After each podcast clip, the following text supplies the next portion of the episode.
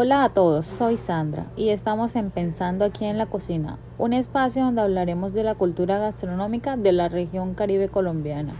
Hoy hablaremos de la adaptación de los restaurantes durante el confinamiento obligatorio en Colombia. La ciudad de Cartagena es uno de los principales destinos turísticos del país, por nuestra historia, nuestras playas y la gastronomía. Durante el confinamiento obligatorio en Colombia como medida preventiva contra el COVID-19, la industria gastronómica es uno de los sectores más afectados. Hoy estamos con Jair Gómez, quien nos contará ¿Cómo fue el proceso de adaptación durante el confinamiento obligatorio? Hola, ¿cómo están? Mi nombre es Jair Gómez, yo soy el gerente operativo del Grupo La Movida durante ya cuatro años eh, largos. Jair, me gustaría que nos contaras cuáles fueron las primeras medidas que tomaron ustedes como empresa cuando inició la cuarentena obligatoria en el país. Medidas que se tomaron a partir de que empezamos a conocer todo este tema de la, de la pandemia, de, la primera cuarentena, nos cogió de sorpresa, obviamente, eh, empezar a, a, planear, a organizar un poco.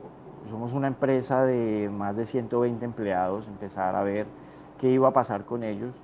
Eh, no teníamos idea de, de, cuánto iba a durar, qué, qué, tan grave iba a ser, entonces como empezar a ver qué, qué cómo podíamos ir organizando este tema de, nóminas, de empleados, a, tomar medidas en cuanto a los locales, eh, los productos, tenemos unos inventarios altísimos, entonces eh, asegurar todo esto de los, de los inventarios locales y proyectarnos a un posible, eh, unos posibles cierres con, metas o, digamos con fechas largas y cortas y irnos preparando para, para, para, para una posible, un posible eh, cuarentena extensa que finalmente se dio.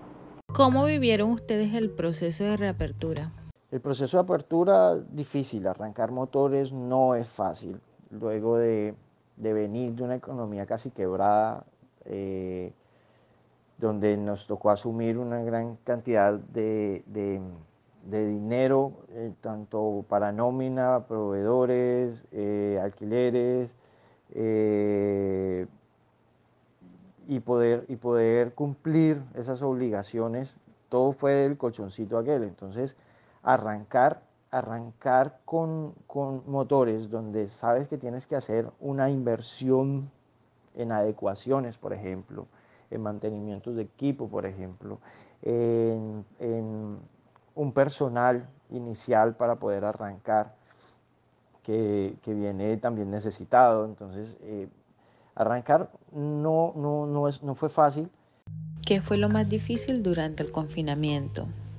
El confinamiento, eh, la incertidumbre, el hecho de venir de un ritmo de trabajo a mil, de trabajar 18 horas seguidas. Eh, fue algo que nos tocó enfrentar y, hacer ese freno brusco fue, difícil.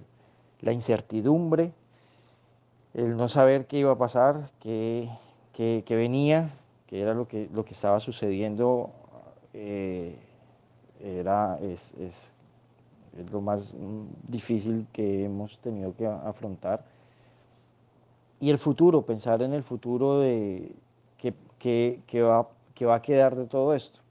Y por último, Jair, dinos qué proyecciones tienen a futuro en esta nueva realidad.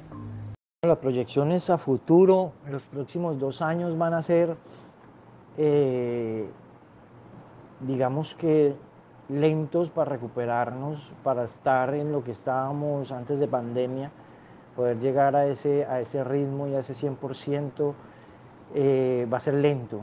Va a ser lento según los analistas y según los eh, conocedores de todo este tema de la pandemia y la situación económica. Eh, va a ser lento, va a ser progresivo, siempre y cuando la pandemia ceda y se consiga la vacuna. Eso lo tenemos claro. lo que sí es cierto es que los que logren eh, permanecer, mantenerse, sean inteligentes en el modo de, de, operar, en el modo de administrar sus negocios, en el modo de, ser cautelosos, eh, van, a, van a ser muy fuertes al, al final de estos dos años.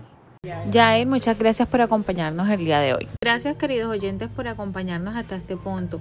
Espero contar con ustedes para nuestra próxima entrega.